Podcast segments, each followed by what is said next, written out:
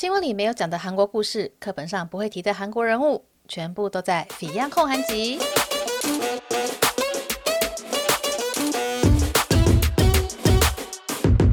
安妞，大家欢迎回到《Fion 焢韩集》这个 Podcast 的第四十集。那这一集呢，我们要来讲的是 Gentle Monster 它这个品牌的创业故事哦。很多看过影片的朋友可能会觉得，诶，这不是讲过了吗？但是你知道，影片十五分钟其实讲不了什么东西，加上里面还有很多吃播什么的，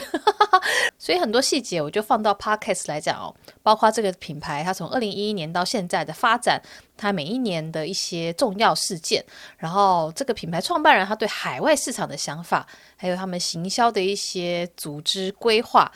那。还有一个，我觉得最重要就是为什么好好的一个眼镜品牌要跑去做甜点？那在节目开始之前呢，让我们进一段小小的广告，是来自济州岛的。说是广告，但我觉得其实是一个很优惠以及喜欢韩国的人就会有兴趣的讯息哦。它是二零二二年 JJ Friends 济州宣传大使的招募活动，那现在就正式的已经开始喽。去过济州、热爱济州，而且又喜欢在社群分享生活的朋友们，大家就可以一起来成为 JJ Friends 的济州宣传大使。那本次招募他选出的 JJ Friends，除了可以优先获得最新的济州旅游资讯，还有在台官方活动的情报之外呢，完成每个月的宣传任务之后，将可以获得价值上万元相机等等的礼品哦。最重要的是，还有机会参加济州观光公社主办的旅游考察团哦。那报名呢，只到五月十三号。五月十三号，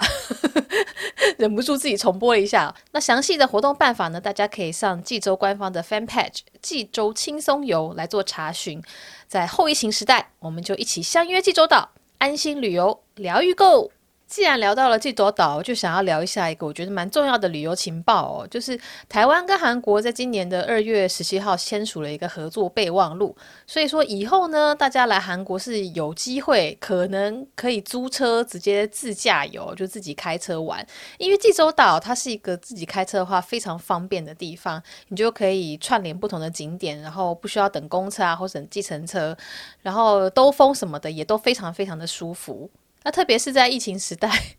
有很多朋友啊，就结婚的朋友，他们就直接去济州岛，然后大家的反应也都很好。以后如果大家可以来韩国直接用驾照，然后租车开车的话，在济州岛是开车是非常非常方便的。那不过如果你像我一样不会开车啊、我有驾照，但是不会开车，嗯，对，大家懂我的意思哈。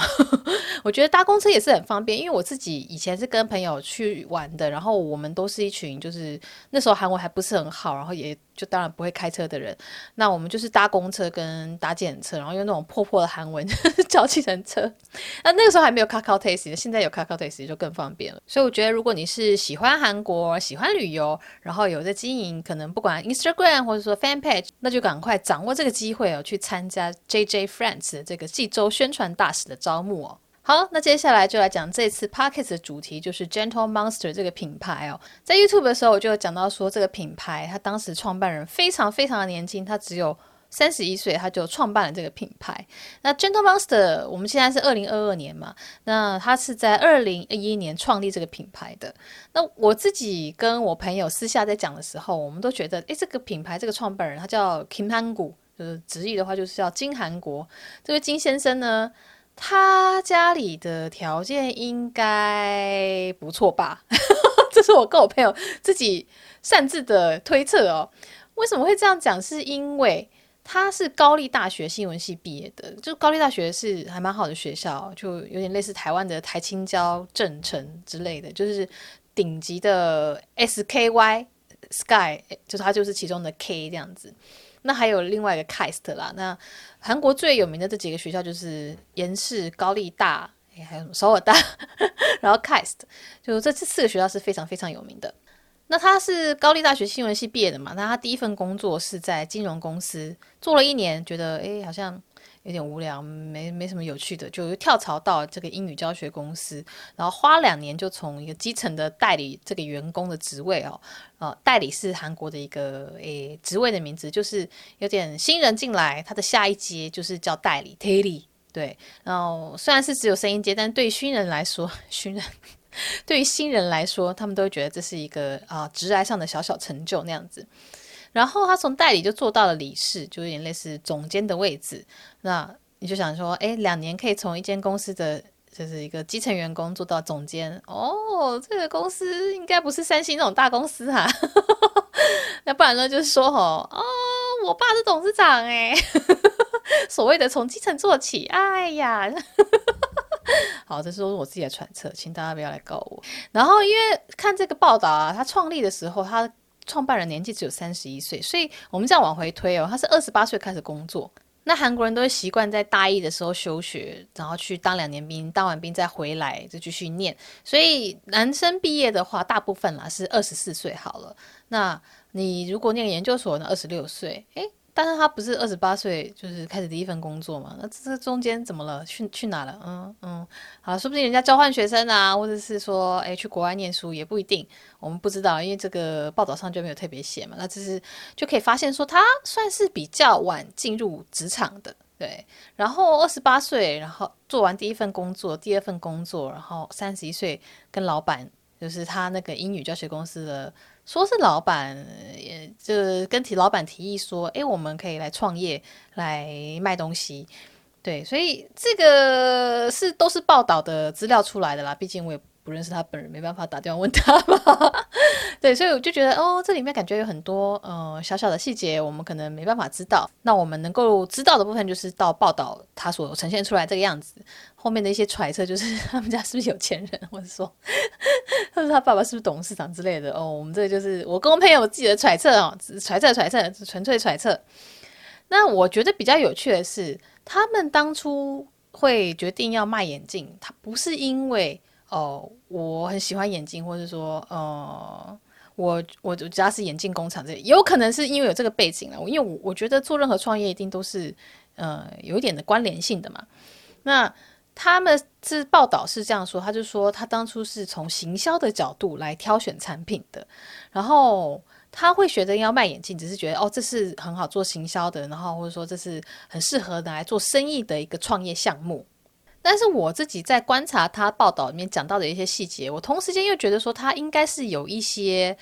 呃关于眼镜这一行就制造那个方面的人脉啦。那也有可能是他呃就是投入了这行才开始认识人脉，我不知道。但总之他并不是只是做行销，他的确是在制造方面他也有投入。那为什么会这样说呢？就是因为他当初是说想要做一个品牌嘛，然后去决定要卖眼镜。那这样听起来会觉得说，诶，是不是这个眼镜的，诶，不是专业的制造出身，只是会懂得行销啊，懂得找王美啊，呃，怎么拍广告啊，什么什么的。但是就看他第一年的创业故事的时候，你就会发现说，啊，他其实也是有投入到这个设计跟制造这一方面，他不是只是用一个很 fancy 的空间来卖这个产品的。为什么会这样说？就是他一开始设计的眼镜就被他朋友说很丑。好像是他在工作上认识的一位刺青师，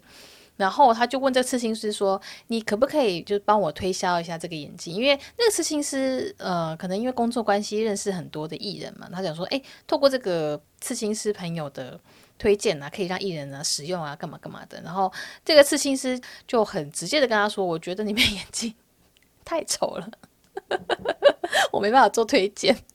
我自己是觉得这样子蛮好的，也就这个朋友他很直接的跟这个平盘股直接说了说，诶，我觉得你们这边有这个缺点是什么？那为什么我没办法帮你？他其实是有给出一个理由，然后不是说直接拒绝他那样子，所以。这样子给意见的一个好的朋友呢，他可以让你去往更 OK 的方向前进。我觉得这这很棒啊，因为其实常常我也会收到很多的意见嘛。那有时候会觉得呃好不爽哦，但是又觉得呃他讲得很好，好，那就是要努力的去辨别这些意见的呃对我来说的实质价值哦。那这又是另外一个课题啊，因为有时候其实。良药苦口，或者说忠言逆耳，那有时候是又是有些人只是想要对你指手画脚，然后想要控制你去做呃他认为才是对的事情。那呃这两个怎么区分呢？我觉得就是我们做这这一行，就是我自己身为内容创作者的一个课题。扯远了，扯远，扯远。总之，他就后来就是在他朋友说那个眼镜太丑的时候，他就去努力的研发眼镜的造型啊，然后那个设计，然后就在他二零一一年的年末就出现了一个款式 TRAMC Two，就是 T R A M C。那样子，然后这个镜框呃就开始变得很受欢迎，然后在杂志上报道之后，很多客人呢看到杂志就想说，哎，那我去眼镜店问说，哎，有没有 Gentle Monster 这个眼镜？然后呢，这些因为从终端的客户回过来询问眼镜店，然后眼镜店又 OK 好，又跑去找 Gentle Monster 想要订货，就他就是达成了一个口耳相传的热卖的效果。那我觉得这样子也蛮快，因为你看，他其实是二零一一年创业的嘛，然后他二零一一年的年底就研发出了一个爆款。我觉得这这就创业来讲是是是是蛮快的吧？他报道是这样讲，他说第创立的第一年的九前九个月销售就只有一点二亿韩元，然后就是台币三百万，然后也没有办法去给员工薪水什么的。然后我想说，嗯。嗯嗯，给员工薪水不是基本的吗？而且他是说没有给五名员工的这个薪水的这个这个程度哦。我说等一下，你创业就立刻有五名员工哦，这个也是一开始就蛮大手到大脚的哦。因为就是 一开始我们啊，我就是你知道，就是不是有钱人思维，所以我们可能就是一开始想说，哎，都自己做，然后慢慢慢慢外包或者请人干嘛的。哎，他竟然第一个品牌第一年他就五个员工，哎哦。对，想说，哎，是不是又是一个有钱人的思维？哦，我不知道，不知道。那我们刚刚看的是一个二零一一年就创业第一年的状况，我们就继续的往下看，因为他。一三一四一五一六一七，就是都有不同的数字或者说进展。我想说，就整理给大家。这个年表哦，是我自己整理的。就是如果你去韩国网络上找，说，哎，是不是有人整理了这个一三一四什么什么每一年做什么？No，没有。这是我去收集了各个年度的新闻，然后把它整理出来的。对对对。那二零一一年创业嘛，二零一二年这部分比较没有什么资料。那到二零一三年的时候呢，它的销售额已经还不错了。它的销售额有一百亿。韩币一百亿韩币啊，因为每一年的汇率不一样，我就用今年的汇率去算。今年汇率我就直接把它除以四十，所以呢，等于是啊台币二点五亿左右嘛。那你想想看，他第一年创业那年只卖三百万韩币啊，三百万台币，然后他二零一三年他就卖二点五亿台币，他说哦哦，也是很厉害哦。然后到了二零一四年，就是他们重要的关键这一年哦。为什么说是关键呢？就在影片里面也有讲到过，因为《来自星星的你》播出了嘛，《来自星星的你》是二零一三年十二月十八号开始播的，然后开播之后就是。它里面用的全智贤里面用的墨镜就立刻的受到瞩目嘛，然后很多人到呃眼镜店或到 Gentle Monster 直接说，哎，我要买全智贤哪一幕用的什么什么墨镜，就甚至大家会觉得说，哎，Gentle Monster 啊，就是那个全智贤墨镜，就是就是把它整个画画上等号哎。然后我在 YouTube 的影片上了之后呢，就也有一些版友留言，然后呃有一个版友他就说他那个时候是在精品店工作的吧，然后就很多客人真的会直接。过来就说，哎，我想要这个全智贤这一整套，就是想要一整套跟着买哦，哦，就是会风靡到这种程度。那它的销售额在二零一三年是刚刚讲一百亿韩币嘛？那二零一四年，你看《来自星星的》播出之后，它一定更更高，对不对？一定非常的高啊！那但是我我这边没有特别查到它一整年的销售额的数字，但是在二零一四年的时候，乐天百货就有一个新闻，他说他光一天一天哦。它就可以卖一点五亿韩币，一点五亿韩币是多少？等一下，一点五亿韩币呢，就是台币三百七十五万左右。好，你就想看，诶，它二零一一年前九个月销售是三百万，然后呢，你看二零一四年的时候，它这个光一个百货公司，就乐天百货公司，它一天就可以卖掉三百七十五万台币。哇，哦，真的是，你看是什么？一天卖掉就比他以前第一年的多。那我自己当初在查资料的时候，觉得最讶异的部分就是他来自星星的你这个赞助，他是没有给钱的，就是他就是给了产品，然后呢，他也不知道全智贤造型师会用到这个戏里面去，也不知道说会有这么大的曝光。那有去看我上礼拜四的一个影片，就讲那个韩剧跟韩国饮食品牌的一个 PPL 一个业配置入的方式的影片，就会知道说其实。嗯，韩剧在做这个影片植入或者说植入行销的时候，他们跟品牌是可以有价码的，然后是。露出的时候，他们会用很多不同的方式试着去包装，然后试着去推这个品牌，让观众对这品牌有印象。但是这样子的一个作业流程，就一定是会有一个金额的嘛？然后呃，或者说你的东西在哪里露出，那你的这个主角他 是不是要拿这个东西使用什么什么的，这个应该都会在合约里面出现哦。但是 Gentle Monster 他真的是非常的幸运，就是他就是凭他的产品力，然后让全智贤的造型师觉得 OK，我就是用这个品牌来塑造全智贤在这个戏里面的角色，我就会觉得哦哦，这真的是真的是运气很好，当然也是他实力有啦，就是他的产品本身是好的。那同样是在二零一四年，呃，这个公司呢，他就在美国成立的法人，就呃，他虽然说成立美国法人，但是他没有立刻在美国开店。他是在一六年，就是过两年之后才开在美国的第一间旗舰店哦。但是你就可以知道说，哦，他已经准备说，我以后会进美国的市场，所以我就先成立了美国法人那样子。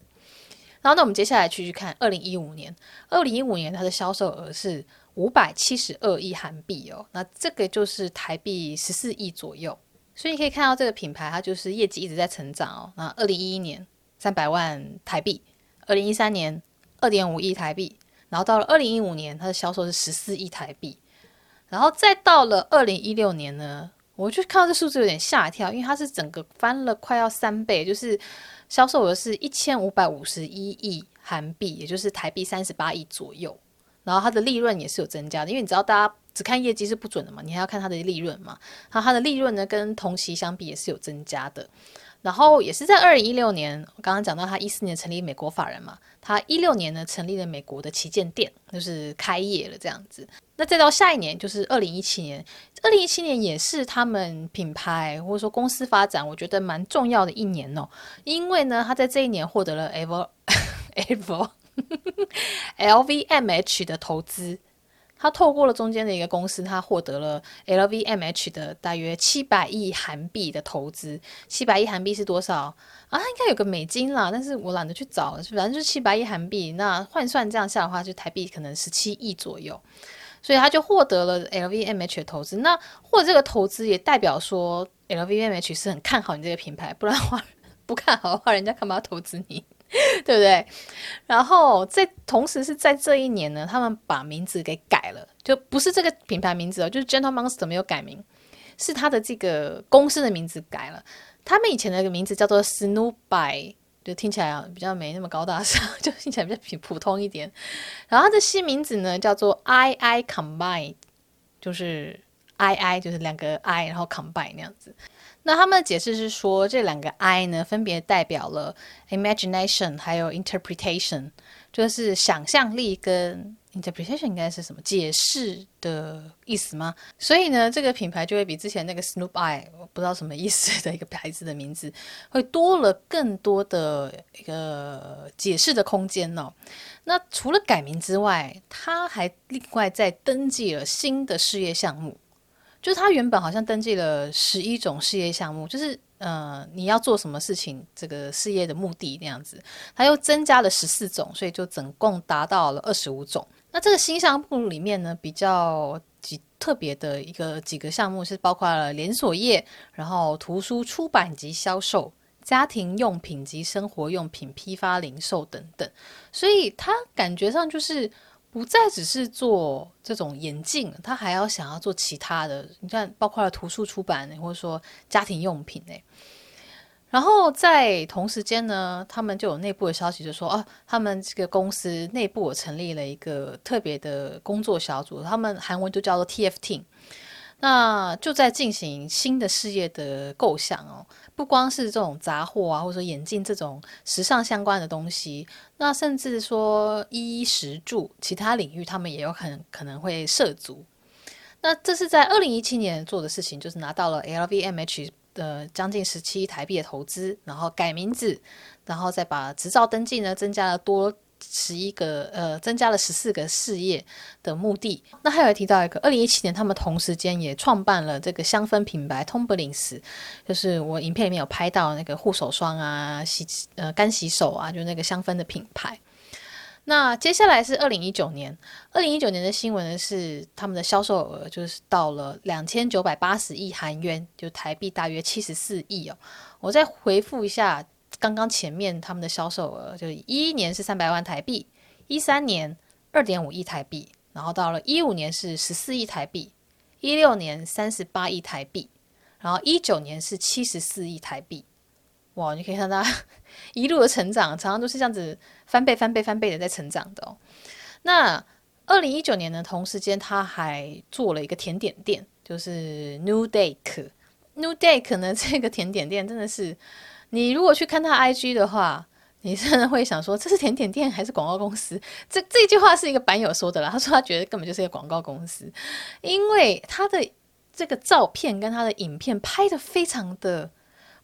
不不像甜点的，你会觉得它是一个什么很有那种意识概念的，就是很比较抽象的，可能一个品牌的宣传片，你不会想到它是甜点，因为有时候它甜点在很后面才出现，或者说它甜点是一个很巨大化，或者说很火山的感觉的东西，就跟我们想象中那种哇，这个甜点用了什么材料，哇，它看起来好好吃哦，不是，它甚至有时候根本也没有人在里面说它的口感，或是形容它的味道什么的，它就是一个很。很艺术的、很广告的东西，会有点想到什么？呃，以前的广告什么斯斯斯迪麦吗？我这样是不是在透露年龄了？反正就是比较抽象的一个一个影片，然后是在宣传它的甜点，然后你就会觉得说，我我我我我我就是没有看过其他甜点店是走这样子的宣传模式的。那关于甜点店的部分呢，我们晚点再继续说，因为我想要把这个年表讲完。那在二零二一年呢，他开了一个旗舰店，是在新沙洞的岛山公园附近哦，就是我影片里面去拍的那个 House Tosan，诶，有点不太确定它的名字怎么念。对，就是它一楼是呃，应该说要地下一楼是甜点店，然后。一二三楼是眼镜店，加上可能艺术的陈列空间，然后四楼是他那个香氛品牌，就是集合了他三个品牌的一个大型的旗舰店哦。那他不光是在这个江南新沙洞这边开了这样的店，他其实在上海也开了一间非常类似这样的店，一样是四层楼的这种独栋的空间，而且非常非常的大，就是有占地有三千三百五十平方公尺。那他们有个网页，是你可以在线上直接看他那个整个 interior 的空间。如果大家有兴趣的话，我再把那个上海那间店的这个网站放到说明栏，大家可以自己去点来看。你就可以有点像是看街景图那样子，你就可以一直点来点去，然后去逛它不同的楼层，然后看它的内部装潢。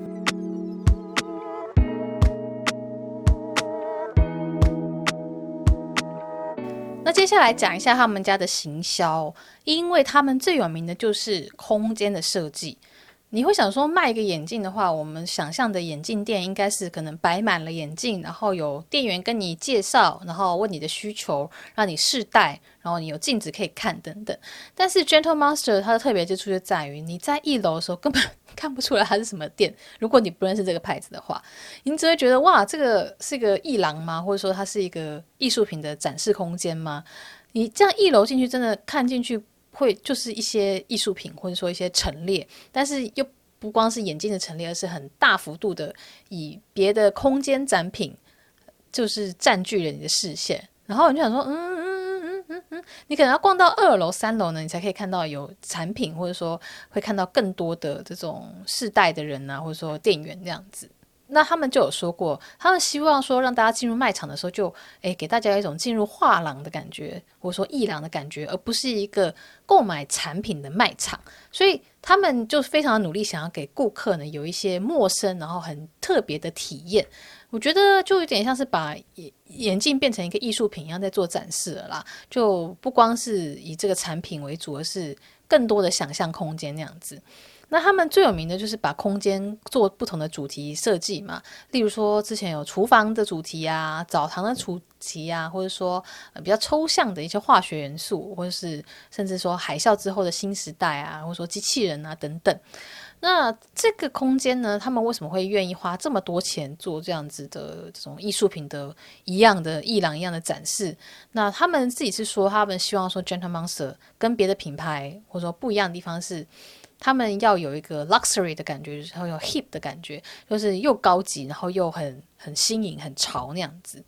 然后他们的人呢，自己就说，他们希望他们的品牌是看起来是昂贵的，但是同时之间要包含有时代的精神。他们觉得那样子才能够做得长久。那与其说就是跟顾客去传达一些很呃很好解释或者很直观的一些讯息，他们觉得说要抛出一些比较能够刺激大家的好奇心的比较抽象的主题，所以让客人呢可以自己去做一些自己的想象啊，就他们可能给出的这种。空间展示并不是你立刻说明就可以说明得很好，或者说你马上知道理由的。但是呢，大家就跟艺术品或者说一个一个创作出来，呃，读者或者说观众呢，他们有他们自己的想法嘛。那那每个人想法都是每个人独一无二的啊、呃。那 Gentle Monster 呢，就是希望说他们能够丢出这样子的主题，让客人自己去做想象。那我看到这样的讲法，我就觉得还蛮有趣的，因为这根本就是已经把自己当做一个艺术家。在经营的一个呃思路不是吗？来，因为如果是做行销或者说卖产品，大家都很想说，会想说，哎，要怎么样才能够提高转单率，或者说要怎么样才能让更多人买？但是他这个的想法有点就是又又再更高一层了，就不光只是在做销售了。那他自己也有说，他们一开始呢，就马上就说啊，我们是韩国制造的品牌，就是没有必要这样做。他们是觉得说，我们要先跟一些很厉害的品牌一起工作，然后呢，让大家慢慢慢慢透过这些联名来认识到我们。所以，他们美国法人成立于二零一四年，但是旗舰店是二零一六年才开，就是他们就说是因为他们想要让。这个宣传的，慢慢的进行，让大家让更多人知道他们这个品牌之后，他们才去美国开了一间 flagship 那样子。那他自己有讲到说，这个卖场的大小哦，他好像是有参考了苹果的这个概念哦，因为因为很多苹果的直营店不是都空间很大吗？我前几天上个月嘛，赏樱的时候经过明洞的 Apple 的新的店面哦，也是超级大的。他就说。他觉得人看到空间之后就会识别品牌的大小，所以说 他们把 Gentle Monster 这个这种情节店做得很大，就是会让大家觉得说，哦，这应该是一个大牌子。我在猜他是不是这样子啦？他就说，啊、这是他上海那个的旗舰店选择一个独立建筑物，然后又很大，然后店面很宽。他的那个第一呃，就是一楼的那个门面吗？就是他街边店是非常宽的，有四十八公尺宽了。那我觉得另外很有趣的一点呢，是他们联名的合作。我们想到的联名很多都是跟这种歌手啊、明星啊、演员啊、偶像啊等等。那他们的联名品牌非常的多哦，就是我我只找了一部分啦，就是可能没有是很详尽。当然，他们也是有跟明星哦合作，例如说他们跟 Jennie，就是 Blackpink 的 Jennie 合作了，这是已经第二次了。他们去年也有合作过一次。然后也有欧美的演员，像是 Tilda Swinton，就是我在影片里面解释过的。那我觉得比较特别的呢，是不光是这些呃艺人，他像是建筑师，然后或者说家具品牌，或是时装设计师，像 Alexander Wang，然后到时尚品牌 Fendi，然后到电脑品牌，电脑吗？还是手机？总之就是华为，他们也有合作。那我觉得最妙的是他们有跟魔兽合作。跟魔兽联名有出一个眼镜，然后是绿色的眼镜，然后就很像你呃眼睛着了火那种感觉，就是一个绿色的透明的眼镜。对，就是我觉得他们这个合作的这个品牌呢都蛮特别的。那他们自己也有说，他们合作的品牌都是有很有自己的个性，然后很有自己的色彩的。所以他们的合作呢，不光是说，哎哦，我我利用你的流量来让我自己的名气上升。而是说，希望让互相能够交换灵感，然后可能有些这种呃设计上的刺激等等的。所以，比起这种这种品牌定位或者形象比较模糊的品牌呢，他们是希望说能够跟自己有很独特色彩的一个品牌或者说艺人来合作。接下来呢是组织文化的部分，因为我觉得还蛮有趣的，就是那时候在影片里面有提到说他们的这个公司的全体职员大概两百五十名左右。二零一七年的时候他们就说是两百五十，然后到二零二一年的报道，他们还是讲两百五十这个数字，所以我想这个数字应该就是，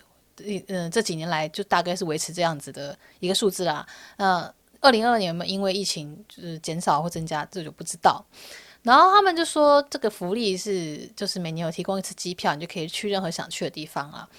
那一般会想说，诶，呃，这种好像就是总部总公司的人的福利。那我们在店里面工作的这种第一线的工作人员，是不是比较没有这样子的这种福利呢？但其实他们不是，他们是说，就是哦、就是这全体的职员，就包括了在旗舰店工作的正式职员呢，都会有这个福利，就是可以去拿一个机票，然后去任何自己想去的地方。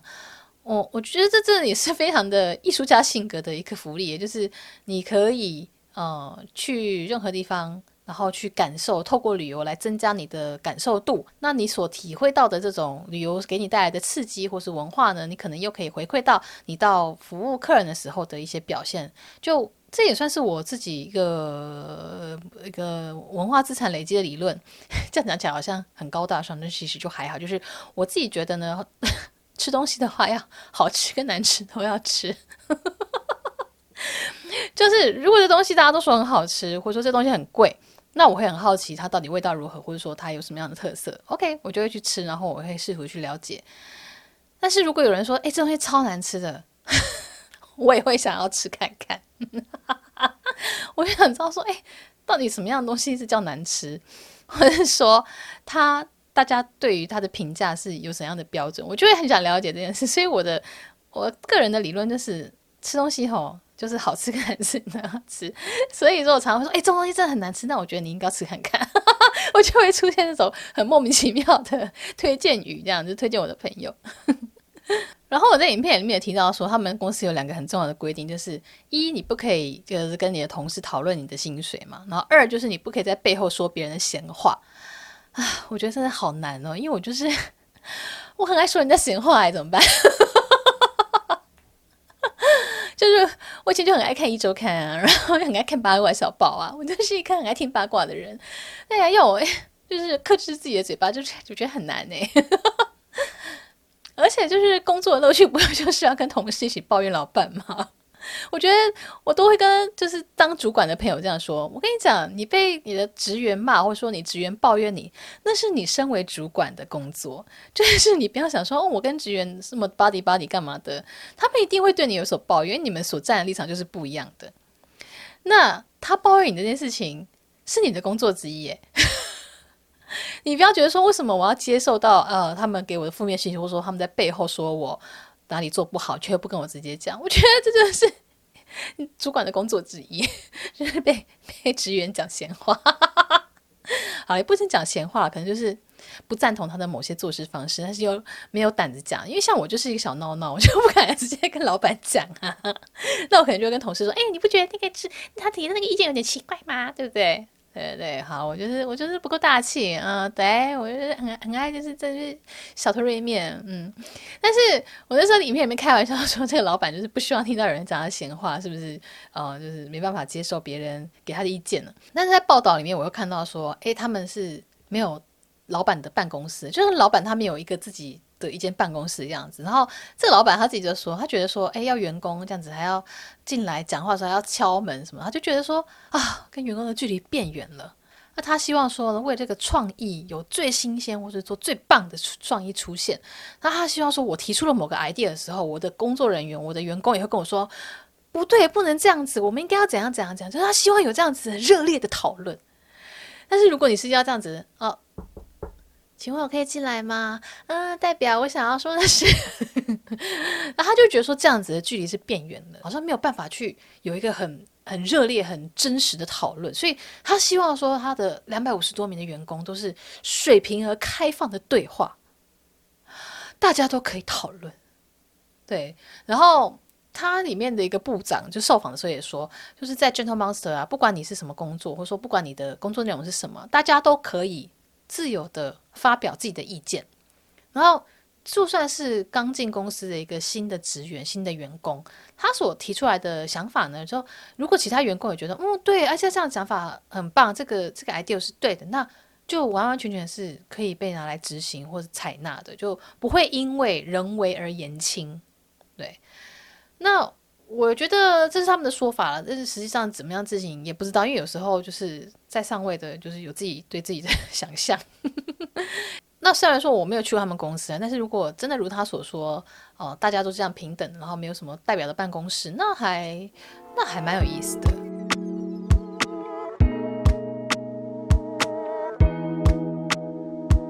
另外，我想要讲一下，就是他们这个设计部门的一个员工的分配哦。我觉得这是呃，做品牌的人，或者说就是有在经营公司人会比较好奇的部分。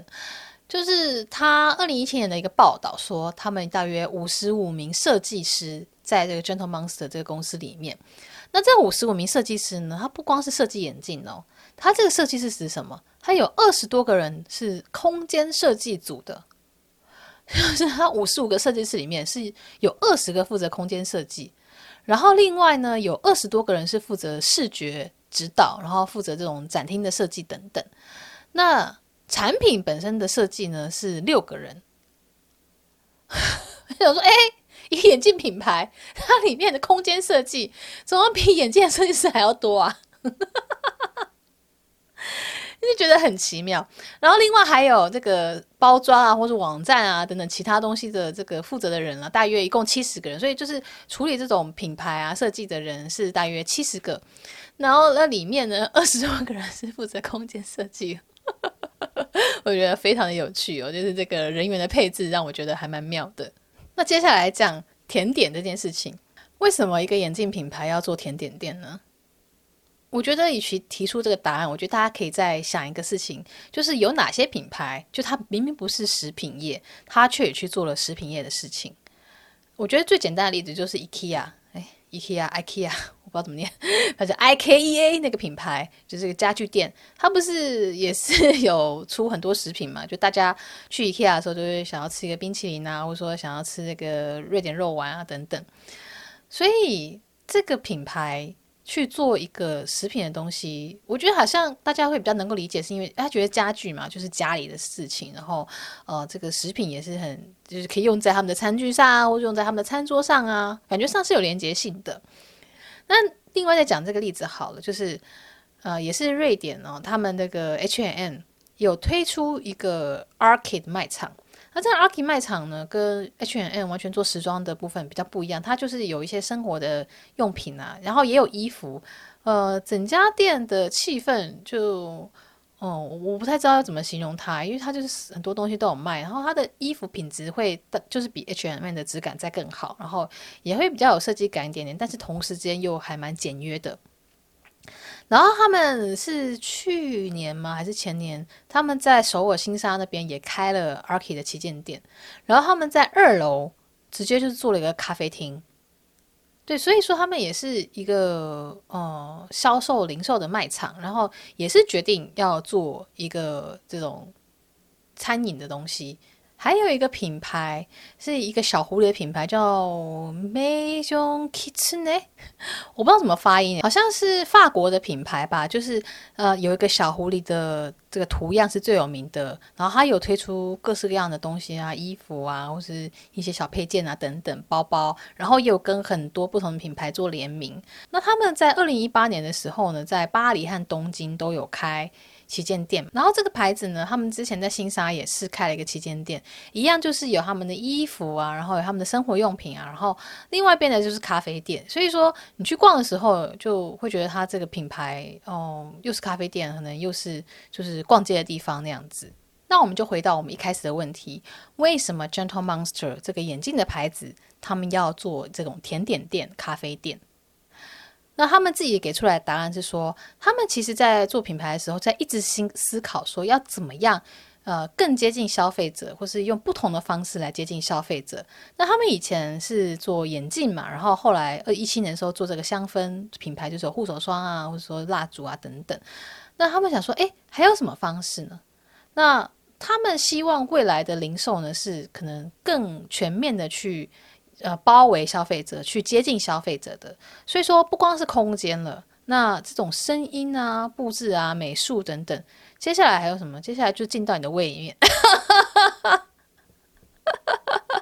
我开玩笑的啦，就是接下来就是让你吃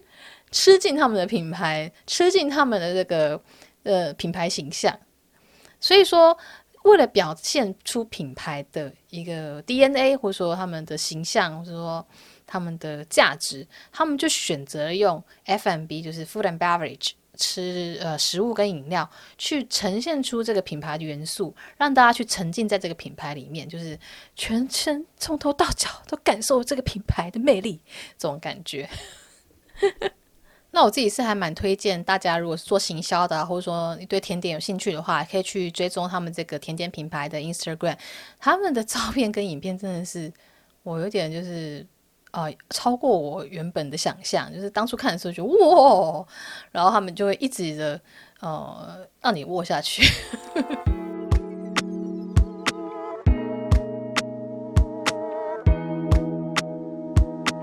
那刚刚我们一开始听到这个创办人呢，他当初要创业的时候，他是想着做品牌，然后呢才来决定说他要卖眼镜的嘛。那他后面的几个报道里面有提到说，他认为就是。这种 fashion 产业，他们要打入这个产业要成功的话，其实是非常竞争激烈的事情嘛。你知道，全世界就是想要投入 fashion，然后想要做品牌的人有多少？然后这种竞争是非常非常多的。那他就说，他觉得韩国的国内市场太小了。他认为，在做韩国国内市场的话，他的年销售额五百亿韩币是他的极限了。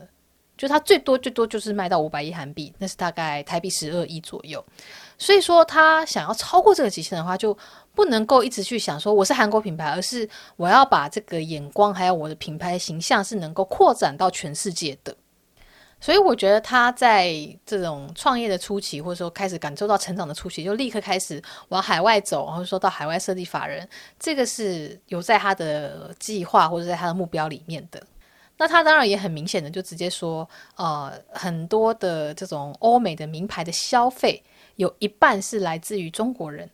那在报道里面呢，他们的人也有提到说，就有很多品牌啊，名牌啊，像是 LV 啊、Chanel 啊、爱马仕啊，他们都是会选择在中国去推出一些新的产品，或者说把中国的消费者放在很前面那样子。所以他们在二零二一年的时候，在上海也有开一个很大型的旗舰店，就跟他们在首尔这个江南这边开的旗舰店是差不多规模，我觉得更大。我觉得那个上海那间店，我看照片，我觉得它比这个新沙东这间更大。所以他们就是在中国市场也是非常认真、非常积极在经营的。那大家也知道，说就是因为 Corona 的关系，很多品牌他们都转往做电商嘛，又或者说很多相关品牌的销售的急速的下降。那其实戴墨镜，我觉得应该有非常大的影响。那他们这边的人呢，就说虽然说因为 Corona 的关系，他们这个网络上的销售比重有增加哦，但是他们也感受到说啊，眼镜这一类产品其实很难只透过网络去跟顾客做沟通。就是只透过网络来卖，其实还是嗯是有有局限的。那他们说，为了他们的品牌的价值还有形象，他们反而会增加更多大型的卖场。就是例如说，他们在江南这边，我影片去拍那个 House 图山那样子的卖场，又或者说，诶 House 头山还是 House 图山？House 头山，对 对对，Sorry。然后或者说像上海那样子的 House 上海那样子大型的卖场，然后。呃，去维持他们的品牌的形象，然后去跟顾客做沟通。那看到了同一篇报道呢，这个记者就有说，虽然说很多呃 pandemic 的，就是诶非面对面的时代已经来，就很多人都会透过网络去呃购物，但是很多品牌同时之间还是有在继续强化他们线下就是街边店的这种开店的方式哦。例如说说 Nike 他们在首尔也是开了一间，里面只有放 Jordan 品牌的这个一个店。呃，我没有去看了，我是看报道这样写的。然后，例如说，在瑜伽的品牌 Ender，这个老板也是非常年轻哦。他们在三星洞开了一个可以享受瑜伽的一个综合的文化空间，又或是说一个潮牌叫做阿多 Ero，A D E R，然后 E R R O R，然后它也是一个潮牌，就是很多人买的一个牌子。他们在圣水洞呢，就也有开一个这种比较大型的。店面，然后也是跟健康超市有点像，就是从外面看就想说，哎，这是这是卖什么的，就看不懂太看不太懂那样子。然后呢，它也是呃。最近好像还是要排吗？我有点不太确定。但是我去年去经过的时候，就发现他们那边也是大排长龙，你就要排队才能够进去逛那样子。所以虽然说疫情时代呢，大家会觉得说，诶，网络购物或者说很多店都要转型做网络的东西啊，但是线下的品牌店，这是创造你的品牌形象的，营造你这个品牌的价值的很多牌子，它还是继续的，就是继续的强化，继续的去做这一块。所以说，我觉得就是做品牌这件事情是一个是一个。非常复杂的、非常的多方面去打造的东西哦。那希望这一集 Podcast 介绍 Gentle Monster 的品牌故事啊，还有他们的一些行销决策，他们发展的一个规模，然后组织文化，以及他们选择要做什么产业的一个理由，能够给大家一些不一样的想象，或者说，如果对你的工作上，不管你是做行销的，或者说你是创业的，又或者是说，呃，你你是对化妆品有兴趣的，能够给你带来一些想法的话，那就太好了。毕竟你知道，我这个是笔记也是做了超多页的。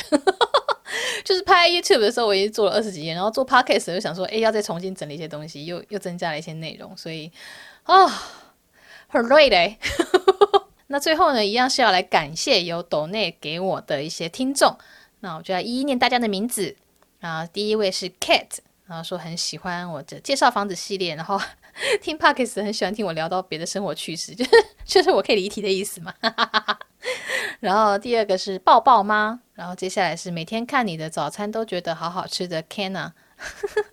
但因为我很爱在 Instagram 就是发我这三餐的照片，我也不是说为了经营什么，我只是就很想要很想要炫耀我早餐、中餐、晚餐吃什么，也没有炫耀啊，有时候真的是很普通的东西。然后他就说，哎，很喜欢 Fion 认真编排内容的态度，虽然说真的出品量太少了。没有办法！你看我做这一集，我要准备三十几页的那个 Google Document 呢，哦，然后来讲了这个五十多分钟哦，没办法，大家喝到的都是你知道意式浓缩咖啡，因为花很多时间做的，对。然后他说每天开车回家需要听点有营养的东西去消化，他白天遇到太多不一样的人事物，你是做什么工作？为什么会有不一样的人事物？然后他哦，他说他工作性质是业务，然后常常词穷，就问我的口条是怎么练的。哦，我的口条，我觉得口条没有很好。如果你见到我本人的话，就会发现我可能有时候还是有些结巴，或者说我需要想一下，所以会边讲边想那样子。所以我觉得就是呃，靠剪辑。好，我开玩笑啦，就是多讲就多熟。然后哦，以前电台的工作也有一些训练，就会让我觉得很多事情。可能不用急着去吐出话语，而是先想一想，然后再说那样子。当然，很多时候我还是讲完了以后，又再修正一次用词，然后再把旧的把它剪掉了，对不对？哦，对。然后说什么时候回台湾开见面会，想要摸实体。这位小姐，这位小姐，诶，是小姐吗？你想要做什么？好，我们读下一个，我们读下一期后面的那个观众的呃听众的留言呢。然后下一位是何，他的这个留言就是棒跟赞哦。很有简单有力，然后下一位是 Maggie，然后还有一个瓦利斯哦，这是常常在 IG 跟那个 YouTube 跟我留言的那个朋友，然后下一位是故事爆米花 Michelle，然后说很谢谢我这么用心经营 YouTube 跟 Podcast，然后第一次抖内线给我，Thank you，然后他也开始自学韩文了，他的祝福很有诗意，说天黑有灯，下雨有伞。Thank you，然后下一位是虽然金额不多，但有一颗真心。然后说 Beyond 真的是知识型的创作者，哦哎呦，谢谢你。然后说每次都要积一点留起来，就是 Podcast 的之后上班听，不然的话马上听完就不知道下一集什么时候会再有。最近有夜配，你知道就是刚刚那个那个 JJ Friends 的燕配，济州宣传大使，大家赶快去应征，感谢他们赞助我两集，所以说这一集跟下一集都。都立刻，大家可以马上收听，不用担心之后没有那样子。然后下一位是真娥，哇哦，我是 OK，谢谢你的懂内，嗯、然后说第一次接触 Podcast 就是来订我的节目，谢谢你。然后还有下一位是伊文，说听了这个我上次念留言说听到第一次听到有人念他的名字发音是对的。说大家常常会念他埃文，我觉得是因为我看你的名字就觉得应该是就是呃台湾人的名字嘛，所以我就觉得没有人没有人台湾名字是叫 I 啊，所以我就会直接念成伊文。我我觉得这是这样子啦。然后竹北彭于晏 说没有拍到说马拉松没关系，然后说那个早餐饮店很不错用哦，你也有买，，Thank you。然后呢说哦，请我和龙哥喝杯台啤，凉爽一波哦，那我去买一下。好像现在好像还有些地方还卖得到，还还买得到吧？我再去找找看。好，那以上就谢谢大家的 donate，那我会继续努力的录下一集啊。好，那。这集就到这边啦，希望大家还喜欢这一集的内容，我们就下集再见喽，拜拜。